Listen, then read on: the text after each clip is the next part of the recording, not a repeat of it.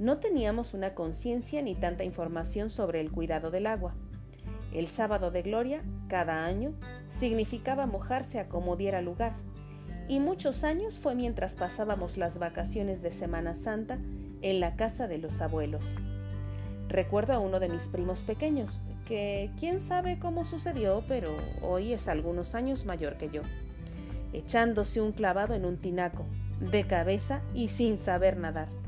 Mi hermano tomándolo de las piernas para rescatarlo, después de habernos mojado en medio de una guerra con globos llenos de agua y después de que su papá lo bañara y lo dejara muy guapo para su número de buceo con ropa en el tinaco.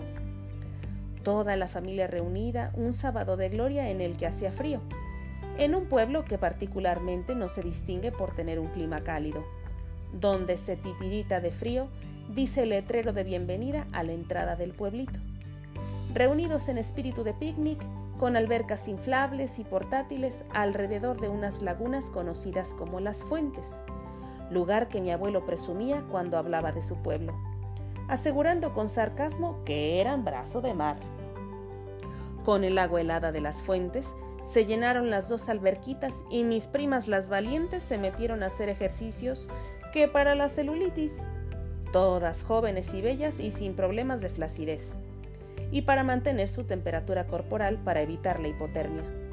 Inserte aquí a Rose flotando en la puerta y al pobre de Jack hasta con los mocos congelados.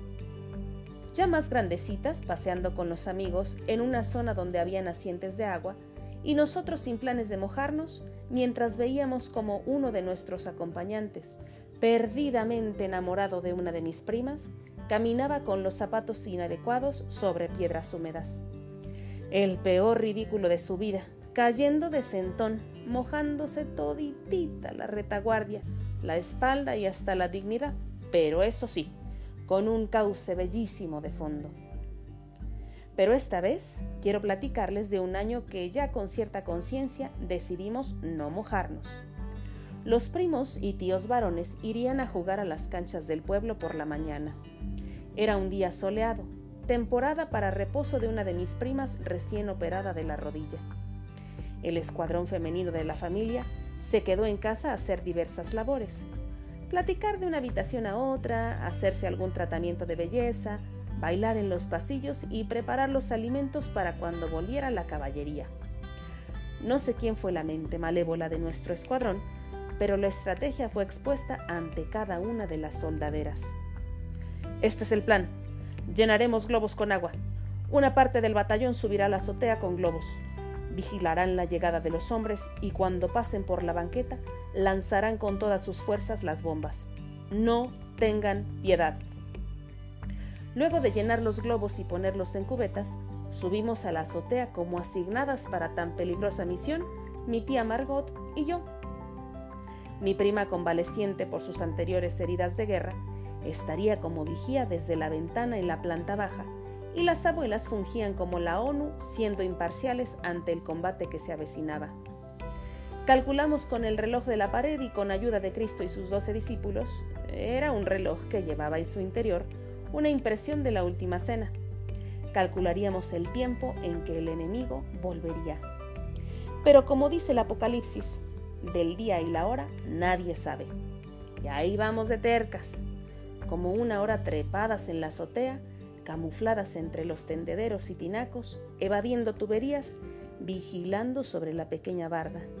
Sin binoculares, pero con nuestros lentes para la miopía, que por poquito aumento y es lo mismo hablando de cualquier tontería, esperando una señal emitida en clave morse desde la planta baja. La señal que esperábamos. La puerca está en la posilga. La puerca está en la posilga. Tomamos nuestras armas cuando los caballeros andantes pasaban por la acera de enfrente, justo al mismo tiempo que un gran autobús pasaba por la avenida y les sirvió de escudo.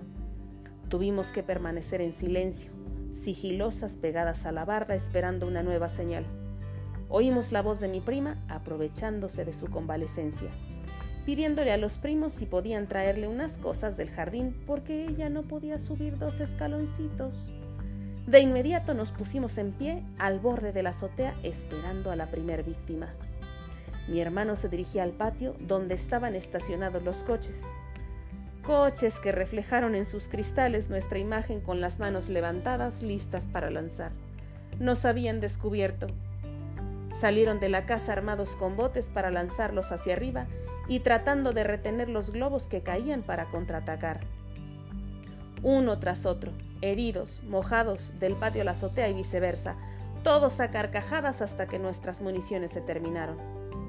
Estábamos atrapadas en nuestra propia trinchera y había llegado el momento de rendirnos mientras levantábamos las manos diciéndoles que ya no teníamos más bombas. El juego había terminado. Descendimos por la escalera metálica de caracol, cabizbajas, para entregarnos y el enemigo, aprovechando nuestra debilidad, tomó entre sus manos la enorme bandeja que servía de estanque para un pato canadiense propiedad de mi abuelita. Era de muchos litros, llena por supuesto de agua combinada con heces y plumas del pato y trozos de hierba. Ahí, juntitas, resignadas, mi tía Margot y yo fuimos empapadas y vencidas. Ahora, la dinámica y la conciencia es distinta. Solo se pone una pequeña alberca para los niños y el agua se reutiliza para lavar los coches o regar los jardines hasta por varios días. ¿Y tú? ¿Qué recuerdas de los sábados de gloria?